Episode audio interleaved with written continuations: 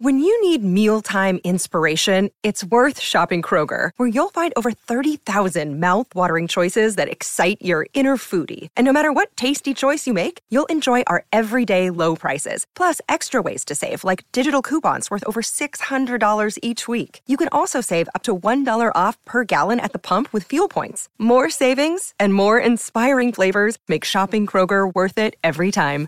Kroger, fresh for everyone. Fuel restrictions apply.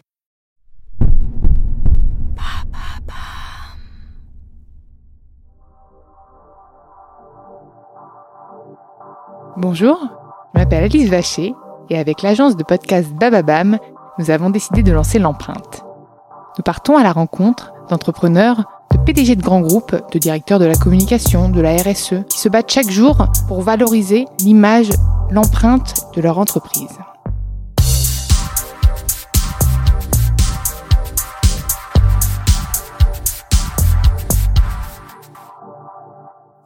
Précision, ces épisodes ont été enregistrés avant le confinement. Dans ce nouvel épisode de l'empreinte, j'ai le plaisir d'accueillir Bruno Roche, chef économiste du groupe Mars et fondateur d'Economics of Mutuality. Bonjour Bruno. Bonjour. Je suis ravie de t'accueillir dans l'empreinte. Merci de ton accueil. Bah, hmm. Avec grand plaisir. Euh, ce matin, je regardais un petit peu du coup ce groupe Mars.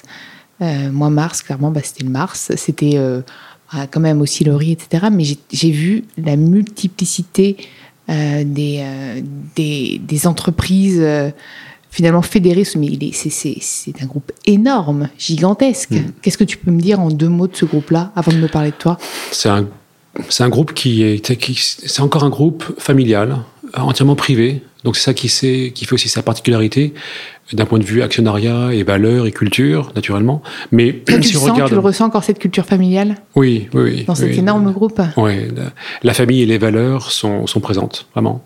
Et euh, c'est ça qui te dit, c'est la raison pour laquelle j'avais rejoint ce groupe il y a presque 25 ans maintenant. C'est pour les, pour les valeurs, les principes et cet actionnariat familial qui permet d'avoir une vision plus long terme et également une, une croissance plus, euh, voilà, plus en phase avec les besoins de la société. C'est ça qui est intéressant. Et donc toi, tu as dû hmm. en voir plein des rachats. Oui, mais en même temps, l'ADN de l'entreprise est resté intact. Et d'ailleurs, un des, quand en tant que chef économiste, j'ai aussi travaillé sur les cultures d'intégration, enfin, les, les, dimensions culturelles dans les rachats d'entreprise. Parce que voilà, on sait aujourd'hui qu'à peu près seulement un tiers des fusions-acquisitions créent de la valeur économique et que la, la, raison numéro un pour laquelle il n'y a pas de création de valeur, ce sont des misfits culturels qui existent entre les, euh, entre les entités rachetées et les entités qui rachètent. Et donc cette dimension culturelle est très très très importante. Et je sais qu'il y a beaucoup de travaux qui ont fait, sont faits sur le plan financier. Pour moi, je m'étais intéressé à la dimension culturelle des entreprises. Euh, comment comment les cultures des entreprises peuvent se marier pour faire quelque chose de cohérent. Et donc, c'est une approche plus anthropologique que sociologique et aussi euh, fondée sur les valeurs. Donc, euh, oui, la culture Mars est forte, la culture Mars est, a réussi à, être conservée. Et euh, c'est vrai qu'aujourd'hui, Mars est un immense groupe avec presque 40 milliards de dollars de chiffre d'affaires. 120 euh, 000 associés euh, dans le monde entier. Euh, bref, moi, même, même moi, je m'y perds dans, dans cet océan. De, voilà. Et, c'est un, un, groupe en très bonne santé aussi, qui continue à grandir. Oui, puisqu'il a aussi une variété de, dans son portefeuille de marques. Oui, il y a naturellement les produits historiques comme les barres de chocolat, Mars, M&M, Sneakers, Bounty, j'en oublie sûrement. Il y a aussi les, les bonbons, les chewing-gums, les, comme les Wrigley, les Freedom, etc. Puis aussi toute la dimension du, un peu, du food humain qui est un peu plus, un peu plus petite, mais bon, des grandes marques quand même, comme Ebly, comme, comme Uncle Ben's. Et puis, toute l'immense entreprise de, de, produits et de services vétérinaires, de produits euh, pour chiens et chats, comme Whiskas, Pedigree, Royal Canin, etc., mais aussi pour les euh, de, produits vétérinaires. Donc, c'est intéressant d'un point de vue aussi business de dire que le Mars n'est plus seulement une entreprise de, manufacturière de produits, elle est aussi une entreprise de services de services de santé pour, euh, pour, pour, les, pour les animaux de compagnie. Et puis aussi qui est en train d'évoluer également vers une société de, de connaissances donc de la d'équipement des, des, des, chiens et des chats de, de voilà de, de, de, GPS pour les, pouvoir les suivre, les traquer, etc. Donc c'est intéressant de voir la dimension également humaine. Qui, qui s'adapte en fait aussi aux nouvelles technologies et tout ça, et donc qui s'adapte aujourd'hui aux enjeux euh, environnementaux. On va en parler forcément. Euh, c'est vrai que, la dimension, les, les, gens connaissent Mars pour les produits en chocolat, etc., mais moins pour les produits pour animaux. Mais aussi parce que le naming, le hmm. branding, le Mars, hmm. c'est vrai. Moi, quand je vois groupe hmm. Mars, je m'attendais à avoir en gros déjà un code couleur un peu noir. Pas du tout, c'est bleu.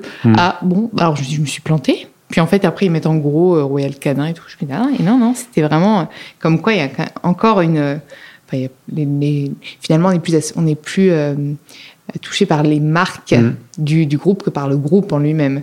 Oui, et ça, ça correspondait d'ailleurs à une culture euh, volontaire dans ce sens. Euh, pendant très longtemps, Mars a voulu mettre en avant ses marques et non pas l'entreprise en tant que telle.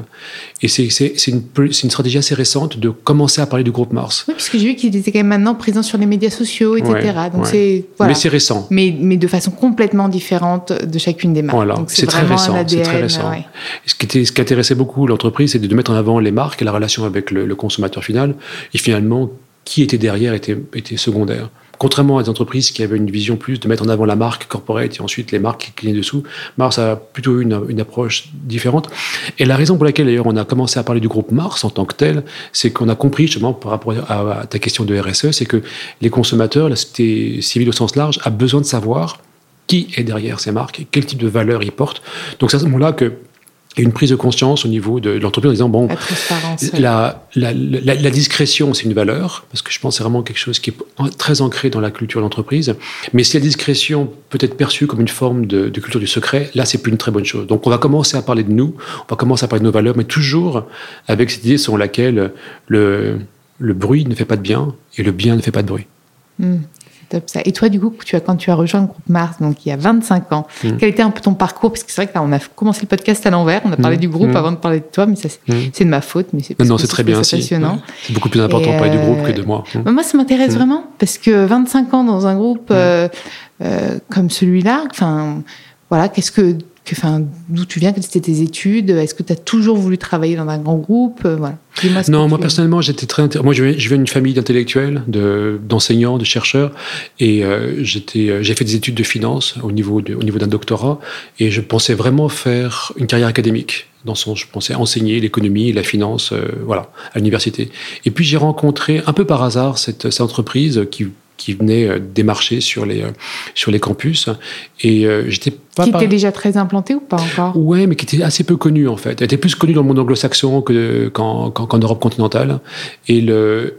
Et bon, en discutant avec les gens des ressources humaines, j'ai perçu quelque chose de vraiment intéressant, des cultures, et, et on est resté en contact, dans le sens on s'est vu régulièrement, etc. Et puis à un moment, ils m'ont fait, ils m'ont fait une offre pour venir les rejoindre dans un job qui n'était pas vraiment défini, mais en, me disant, voilà, c'est vraiment le type de personne, vous êtes le type de personne qu'on veut avoir dans notre entreprise, pas nécessairement pour faire un job en tant que tel, mais pour, euh, tout comme le, potentiel que, ça pouvait représenter de travailler avec, eux. Donc j'étais séduit par cette offre, parce que je trouvais que c'était une offre un peu euh, atypique. En général, les gens postulent pour un job, et là, je ne postulais pas pour un job, je ne demandais pas un job. Et on m'a proposé quelque chose qui était, euh, qui était même pas un job, qui était plus de rejoindre une, une, structure. Un think tank, peut-être, ouais, c'était un peu comme ça. Et, euh, et donc, j'étais séduit par cette approche. Je me dis, bah, si ça marche pas, euh, au bout de 2-3 ans, j'arrête et puis je retourne à mes études. Hein. Et puis voilà, je, je, continuerai, je continuerai mes, mes, études académiques. Et en fin de compte, voilà, 25 ans plus tard, presque un peu plus maintenant, voilà, je suis, j'y suis encore. Voilà. Donc, c'est les valeurs, vraiment, les valeurs, les principes, la culture qui, qui m'ont attiré et qui font que je suis resté toutes les années. Et donc toi, tu as vu, du coup, puisqu'on va revenir au cœur mmh. euh, du sujet qui est la RSE, tu as vu cette évolution euh, de prise de conscience euh, écologique, sociale des entreprises? Oui, et en fait, c'était cette, cette, dimension de, ce qu'on appelle de la mutualité en, en, anglais, mais qu'on appelle plutôt la réciprocité en français, c'était un principe qui était inscrit dans l'ADN de l'entreprise dès, le, dès 1947. Il y avait le, le fondateur de l'entreprise qui avait dit voilà, le but de l'entreprise, c'est de, de promouvoir un, une, une, une, réciprocité dans les échanges de l'entreprise avec toutes les parties prenantes, en commençant par les, par les consommateurs naturellement, mais aussi en incluant la société, l'environnement, déjà en 47. Hein. Et, et en dernier, les actionnaires. Donc, en quelque sorte, dans cette vision de se dire l'entreprise n'a de sens que si elle crée une réciprocité de bénéfices entre toutes les parties prenantes de son écosystème, dont les actionnaires font partie, mais, les actionnaires, sont en dernier. Oui, et puis finalement, le bien-être du groupe euh, aura cet effet boomerang sur les, sur les actionnaires. Donc c'est peut-être pour ça aussi qu'ils étaient en dernier euh, dans la chaîne. Mais c'est une vision qui était assez, euh, assez moderne pour, à la fin des années 40 de dire le seul objectif d'entreprise, c'est ça. Mm. Alors que enfin, le, le, capitalisme financier, quelques années plus tard, disait non, le seul but d'entreprise, c'est de maximiser les profits pour les actionnaires. Donc, quand j'ai pris conscience de cette dimension de la réciprocité comme un moteur de la performance économique, je me dis, voilà, là, il y a quelque chose de vraiment intéressant à creuser. Alors, pendant des années. le but n'était pas non plus de pas rémunérer les actionnaires, non, mais c'est qu'en fait, la création de valeur venait de l'entreprise même et du coup du, euh, du, reste pour les actionnaires. Ouais, et c'est vraiment l'idée selon laquelle euh, ce, principe qui s'appelle le principe de mutualité dans la, dans la culture Mars est écrit en grand dans tous les murs. Dans, bref, c'est le principe distinctif du modèle économique de Mars. Donc déjà à l'époque. Ouais, 47. Euh, l'environnement. Au sens large. Créateur de valeur. Ouais, au sens large. Alors après, ça a été toujours. Euh, tout dépend Enfin, après, ce principe, il a été mis en pratique de manière plus ou moins. C'est ça. Euh, Comment concrètement, dans les faits, ça, a été. Plus ou moins, plus ou moins, euh, plus ou moins Est-ce que par marque, finalement, tu me parlais d'un ADN commun, d'une culture, etc. Est-ce que pour chaque marque, cet ADN, cette culture euh, notre RSE hmm. était appliquée ou finalement différenciée en fonction des, des, On l'a jamais appliqué. On l'a jamais appelé comme ça. On l'a jamais appelé la responsabilité sociale d'entreprise parce que je pense que c'était un modèle qui était, c'était une expression qui est venue plus tard, mais au départ, l'écosystème d'entreprise était quand même assez restreint, parce que c'était une petite entreprise au départ. Et puis, en, devenant de plus en plus grande, la responsabilité de l'entreprise vis-à-vis de ses parties prenantes a commencé à grandir. Et ce principe a toujours été quand même euh, un guide. Alors, c'est un peu comme les dix commandements. Hein. Les dix commandements, on les, on, les enfreint tous les jours, on les brise tous les jours, mais on sait quand on les, quand on les, quand on les enfreint. Et donc, je pense la, la culture d'entreprise, elle a cette valeur, dans le sens, quand elle est, quand elle est forte, quand elle est pratiquer, ça ne veut pas dire qu'on ne la, ça veut pas dire qu'on la pratique tous les jours correctement. mais quand on la pratique pas, quand, on voit les barres chocolatées, c'est bourré de sucre et c'est emballé dans du, dans du plastique. Donc concrètement, en termes d'écologie, ça va pas. Concrètement, il y a, y a, une tension à ce niveau-là. C'est ça. Voilà. Et en fin de compte, je pense que la culture d'entreprise, elle est là pour mettre en évidence la tension. De toute façon, la demande ne sera enfin, sera de moins en moins là pour ce type de produit. Il y a un vrai risque, oui. Et comme tout, business, tout le business est drivé par cette demande, mm. il va falloir que les marques de ce portefeuille se réinventent. Mais c'est pas simple parce que malgré tout, il y a quand même des consommateurs. Il y a des consommateurs et puis quand on leur dit ce qu'ils veulent, ils, ils ne disent pas ce qu'ils font. Dans sens, euh, il y a une différence entre le déclaratif et ce que les gens Et il n'y a pas du tout de baisse de vente de ce type de produit finalement. Non, non, ça se passe bien. Alors on a essayé pendant quelques années, de, il y a quelques années, de créer des, de, créer des, des, barres de chocolat qui étaient euh, moi, que je trouvais délicieuses, qui étaient en plus même des barres de chocolat à base de, de polyphénol, qui avaient un impact positif sur la santé, etc., qu'on vendait en pharmacie, ça s'appelait Cocovia à l'époque, et, et c'est un produit qui était merveilleux sur le plan de la conception, mais qui ne correspondait pas aux besoins. à l'époque, et peut-être Il n'y a pas si longtemps que ça, ça fait 7-8 ans avait Donc, les, les, les, comportements alimentaires changent lentement. Très lentement, en fait. Lentement, Et du coup, est-ce qu'un groupe comme Mars peut éduquer ces nouveaux comportements? Puisque aujourd'hui, mmh. euh, ce, type de, ce type de problématique, est-ce que c'est vraiment à l'État de prendre le sujet ou est-ce que chaque marque doit pouvoir, enfin chaque entreprise doit pouvoir aussi prendre ces sujets-là. Chaque entreprise doit prendre conscience des, euh, des points de tension qu'il y a dans son écosystème et de trouver des solutions profitables pour les régler. Par exemple, nous on avait Fleury Michon là dans le mmh. podcast. Mmh. Euh, pareil, euh, mmh. complètement attaquable. Ils ont tout revu, tous leurs plats, et ils sont maintenant presque A ou B. Et quand c'est de toute façon qu'ils n'arrivent pas à revoir la recette pour l'améliorer, ils le mettent en gros. Aujourd'hui, en fait, euh, c'est compliqué pour une entreprise de, de, ne pas bouger. Et concrètement, qu'est-ce que Mars, mis à part donc pas changer les recettes, puisque je pense que les gens qui aiment manger un Mars aiment manger un Mars et ils ne mmh. voudront pas un autre produit qu'un Mars. Mmh.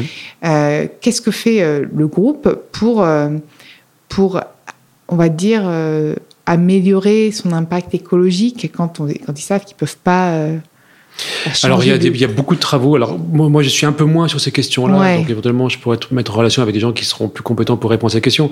Mais il y a, moi je suis plus sur la partie de, de la, de la création de valeur euh, en, en, en, introduisant le principe de réciprocité, qui permet à terme d'adresser toutes ces questions de, de points de tension dans l'écosystème. Parce que quand on regarde un, un, écosystème très large, il y a naturellement la partie consommateur, mais il y a aussi la partie euh, des parties prenantes en amont, les, les planteurs de cacao, oui, les, euh, voilà, il y a énormément. Et donc les, les points de tension sont tellement importants qu'on doit les adresser de manière aussi euh, en fonction de, de ce que peut faire Mars. Mars ne peut pas tout faire. Euh, ce que peut faire Mars avec d'autres, la dimension également de, de coalition, d'acteurs, etc.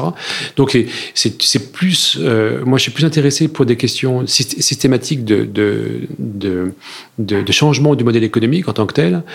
mais je sais par exemple. Parlement, typiquement. Alors par exemple, c'est l'idée selon laquelle le, si, l'entreprise a pour vocation de maximiser le profit pour les actionnaires, alors on va avoir un certain nombre d'actions qui vont se mettre en place pour créer du capital financier. Euh, en général, ce qui se passe aujourd'hui, au détriment d'autres formes de, capitaux. Et euh, quand on regarde l'histoire économique depuis une cinquantaine d'années, il y a une cinquantaine d'années, au début des années 70, le capital financier dans l'économie était rare. Et en revanche, il y avait d'autres formes de capitaux qui étaient surabondants. Les ressources naturelles étaient surabondantes. Les ressources humaines étaient aussi étaient surabondantes. Alors que là, elles sont tarissables. Et en revanche, le capital financier était, euh, était rare. Donc du coup, c'était pas absurde puisque l'économie, c'est aussi la gestion de la rareté, c'est pas absurde d'inventer une école de pensée ou un modèle économique qui crée du capital financier. On avait besoin de plus de liquidité dans le système pour favoriser les échanges, euh, structurer la mondialisation, etc. Et ça, ça a bien marché. Le capital financier a été créé euh, de manière assez, assez rapide. Et moi, personnellement, je vois qu'il a bien marché jusqu'à la fin des années 80. C'est à ce moment-là qu'on commence à avoir les premières bulles spéculatives qui commencent à s'arrêter 87, 94, 2001, etc. Et de plus en plus, les, crises, euh, financières détruisent la valeur. Aujourd'hui, 50 ans plus tard, qu'est-ce qu'on a? On a du capital financier qui est surabondant dans l'économie, on a des taux d'intérêt qui sont négatifs, et on a des raretés en termes de ressources naturelles et en termes de ressources humaines et sociales, qui sont en revanche de plus en plus sous tension. Ça s'est inversé en fait. Ça s'est inversé. Donc on a eu un renversement des. Et quand est-ce que tu l'as vu vraiment ce renversement? Ce changement, déjà, quand on, quand on, a commencé à travailler sur cette question-là, fin 2005, 2006, on commençait déjà à voir hmm. sortir les choses. La crise 2008 a vraiment accéléré euh, la création de capital financier à partir de rien. Hein. C'est les, les quantitative easing des banques centrales. Euh, mais moi, je mettrais la bascule au, euh, au début des années 90. donc c'est là qu'on a commencé à voir un peu un changement. Alors aujourd'hui, on se retrouve dans une situation un peu particulière dans le sens, on a, on, on fonctionne tous, soit au niveau macroéconomique, soit au niveau des entreprises, avec un modèle qui a vocation à créer du capital financier pour quelques-uns, alors que ce capital est devenu surabondant, alors qu'en parallèle, on a d'autres formes de rareté qui apparaissent, hmm. qui sont nécessaires pour la création de valeur de, l'entreprise et qu'on n'adresse pas du tout. On n'adresse pas au sens anglais du terme. On, ne sait pas comment gérer ça. Alors, c'est pas être idéologue que dire cela, de dire que le modèle économique va changer. Il va. si, on, ne, gère pas ces formes de rareté, le modèle va, va, va, va nous détruire dans ce sens. Donc, moi, je pense que le modèle économique va évoluer. J'espère qu'il va évoluer à travers de la recherche, des expériences, de, l'enseignement, et pas au travers expérimenter de, toute façon et pas au travers de crises euh, sociales mm. euh, ou de guerres civiles ou même de catastrophes naturelles. Mais donc, il va changer. Donc, c'est pas du tout un point de vue d'idéologue que je tiens, c'est un point de vue de, bon sens. Disons. Maintenant, la vraie question, c'est là que je rejoins ta question, est, quels, sont, quels sont les acteurs de ce changement? C'est ça. Ça m'intéresse. Est-ce que ce sont les États? Puisque l'État peut, peut, peut, légaliser les choses ou autre. voilà. Est-ce que l'État a la force encore de, de, de, de, forcer en quelque sorte un modèle euh, pour, enfin, pour changer un nouveau paradigme? Ou est-ce que ce sont d'autres acteurs, comme par exemple les entreprises, et en particulier les entreprises multinationales? Surtout, ces, grands groupes comme Alors, pour les 50 années, on a observé effectivement un changement de nature des raretés qui, doivent, qui appelle à un changement de modèle économique. Même, dans la même période, on a aussi assisté à une explosion de la taille et de l'influence des entreprises multinationales. Il y a une cinquantaine d'années, les entreprises étaient de taille petite par rapport aux États. Mm. Aujourd'hui, les entreprises multinationales sont de taille équivalente, voire même supérieure à des États, et surtout, ce sont des acteurs de la globalisation. C'est-à-dire que les États sont limités par leurs frontières euh, géographiques, les entreprises multinationales peuvent, euh, ont, un, scope global. Donc du coup, c'était la deuxième étape de mon, de mon raisonnement, dans le sens de dire, OK, changement de rareté, qui appelle un nouveau modèle économique. Qui sont les acteurs? Les vrais acteurs, si on veut être euh, on aimerait que ce soit l'État, mais si on est pragmatique, ça ne peut être que les entreprises. Oui, c'est les entreprises, mais, les deux aussi. Enfin, je pense qu'en fait. Alors du coup, du coup, c'est plus c'est plus un modèle économique, c'est un modèle de business, un modèle d'affaires.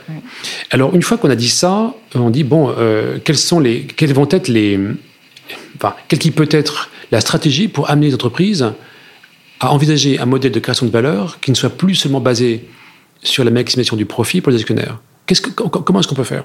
Et c'est là qu'intervient la, la, notion sur laquelle, écoutez, euh, on peut voir les choses de manière très négative en disant si on fait rien, euh, le monde va s'écrouler, on n'aura plus de ressources naturelles, plus personne ne voudra travailler chez vous, euh, il y aura du, y aura du, bashing pour les grandes entreprises. On le voit un peu quand même, hein, les jeunes générations par exemple, à HEC, là, j'apprenais récemment qu'à HEC a blacklisté un certain nombre d'entreprises. Ah, bien sûr, mais, mais, les jeunes, les, fuites de talent, on en parle tous les jours. Moi, ils ne veulent plus rejoindre des Moi, je suis un papa, j'ai quatre enfants, mes enfants sont de classe d'âge qui, euh, donc eux, ils ne sont pas du tout envie de travailler pour entreprises qui n'ont pas une raison d'être. Donc, on peut voir ça de manière très négative. On peut voir ça de manière très positive en disant, écoutez, oui, c'est vrai que le modèle financier a été performant, il faut le reconnaître.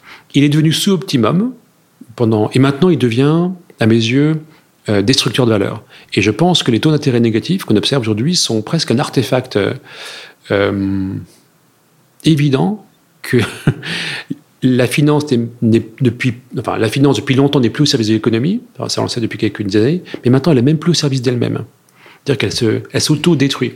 Donc, on se rend bien compte que là, si on reste dans ce paradigme, euh, c'est tout le système de création de valeur qui est remis en question et qui est, qui est mis en danger.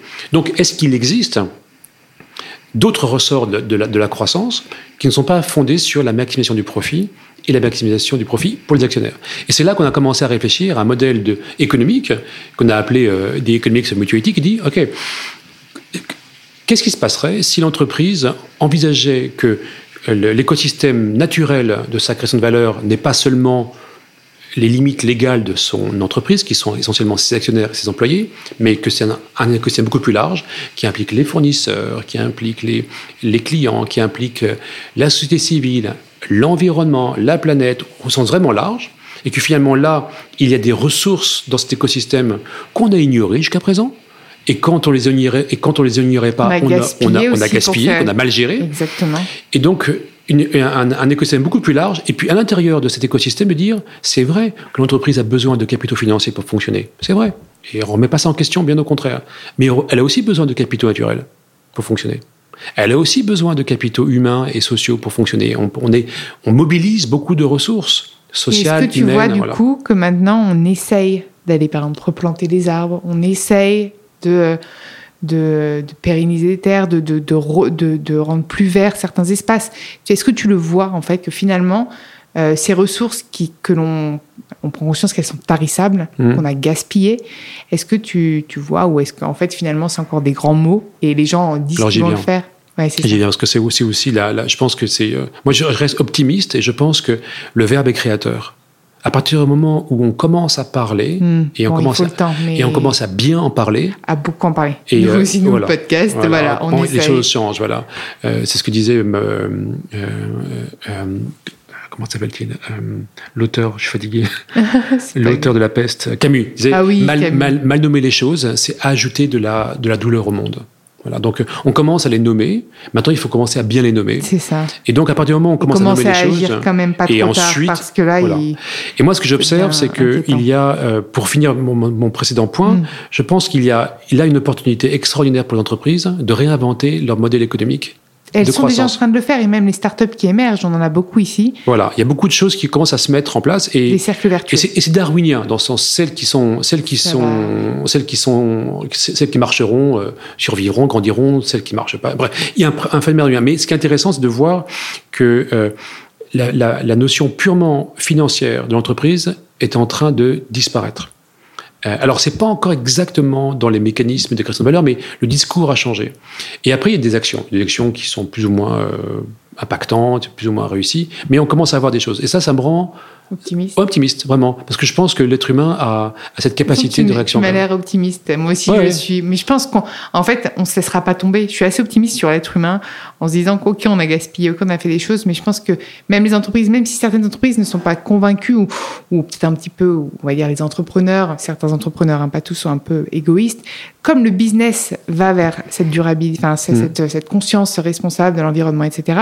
Comme il y a du business là-bas et que finalement ils sont drivés par ce moteur, et eh ben ils vont faire mieux.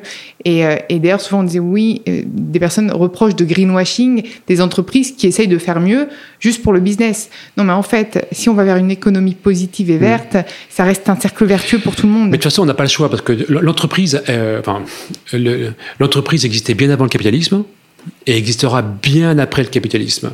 Le capitalisme, c'est qu'une parenthèse euh, assez courte d'ailleurs même dans l'histoire de, de l'entrepreneuriat. L'entrepreneuriat fait partie de l'activité humaine. On a, on a, toujours été entrepreneur. On a toujours, entrepreneur, toujours, moi, par exemple. ça fait partie de la nature. Après, il y a des modèles économiques qui sont plus ou moins favorables à l'entrepreneuriat. Et donc, le modèle économique de, basé sur la finance a été favorable à une certain type d'entrepreneuriat pour une période très particulière. Aujourd'hui, il l'est plus. Et c'est important de discerner, comme disaient les philosophes, le temps et les saisons.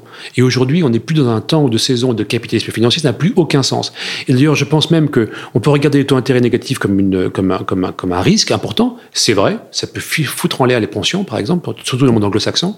S'il n'y a plus de taux d'intérêt positifs, les, pensions s'effondrent. En revanche, on peut dire, tiens, mais effectivement, si les taux d'intérêt sont négatifs, ça peut donner l'occasion à des investissements dans, le, dans les énergies renouvelables, dans, le, dans, le, dans, les, dans les énergies propres, etc., qui, peut, qui d'un coup peuvent devenir beaucoup plus intéressantes qu'il y a quelques années. Donc, le modèle économique, de toute façon, va s'ajuster vers les formes de rareté. La seule chose, c'est, pour moi, à mes yeux, c'est de l'accompagner à travers l'éducation, de la recherche, des expériences, plutôt que par des crises. Et deuxièmement, de démontrer euh, progressivement aux entrepreneurs, des petits comme les grands, que c'est une source de croissance que c'est une source de performance. Et Encourager plutôt que dénoncer, inspirer plutôt que blâmer. Moi, je pense que dans la, je pense que la, profonde, enfin, l'être humain est appelé à fructifier et multiplier. C'est sa vocation. Là, je suis pas très à l'aise avec le concept de décroissance. Je, je suis d'accord avec la décroissance du gâchis je suis d'accord. Mais je pense que l'être humain est appelé à la croissance. Il faut jamais cesser de croître, jamais cesser d'apprendre, jamais cesser d'être, de, s'améliorer. On n'avance pas sur des regrets. Il faut avancer. On n'avance pas sur des regrets. On avance également peut-être sur la confession, sur de. C'est ça. Et je pense que c'est un, ce ce qu'on est en train de faire. Il faut pas juste dénoncer puisqu'on sait que c'est fait. Maintenant, il faut s'améliorer. Et moi, c'est vraiment, je, je partage ton point de vue là-dessus. Alors le point de vue, je pense qu'il y a un grand discours aujourd'hui, et même dans le monde anglo-saxon, qui est en train de, le monde anglo-saxon a évolué un peu tardivement ces questions-là. Je pense que les, ceux qui sont les plus en avance actuellement sur ces questions-là, c'est l'Europe continentale. Allemagne, France, euh, Pays-Bas, etc. Donc c'est, il y a une grande conscience écologique et sociale. Peut-être la France est plus sur une conscience sociale, oui, son histoire, et l'Europe du Nord est plus sur une conscience écologique. Hein. Donc il y a cette, euh, Mais quoique ça arrive quand même là, même Oui, mais même historiquement on voit un peu ce sont ces deux choses. La Chine est très en avance également sur ces questions-là parce que c'est une question de survie. Eux, ah je pense qu'ils ont, ils ont vraiment compris que le modèle marxiste n'est pas un modèle euh, performant. Ils ont compris que le modèle capitaliste financier des Américains n'est pas un modèle performant. Ils sont en train d'inventer le troisième modèle. Oui, mais ils ont vraiment du boulot parce que Énormément. Eux, eux c'est l'un des plus gros pollueurs. Enfin, c'est. j'y ai vécu. Hein. Après les États-Unis, mais bon. Oui, oui, mais j'y ai vécu et je. Là, il y a du boulot. Si eux arrivent à faire quelque chose, je pense que nous, on est sauvés presque. Hein, donc. Euh, vu la taille, oui. Mais en tout cas, eux, ils sont conscients. Dans le sens, ils ont, il y a encore, en termes de, je parle en termes de conscience ici. Les Européens, donc occidentaux ont ça. Les Anglo-Saxons, ils viennent tardivement. Et là, récemment, même, il y a eu cette, cette déclaration du Business Roundtable qui a dit voilà le, but de l'entreprise n'est plus de, de, maximiser le profit. Donc on voit qu'il y a le, discours en train de changer et c'est très salutaire. Maintenant, il y a le rôle d'entreprise. Je pense que les entreprises ont un rôle très important à jouer. Il y a le rôle des écoles de commerce qui est aussi très important. La formation du leadership est très très importante.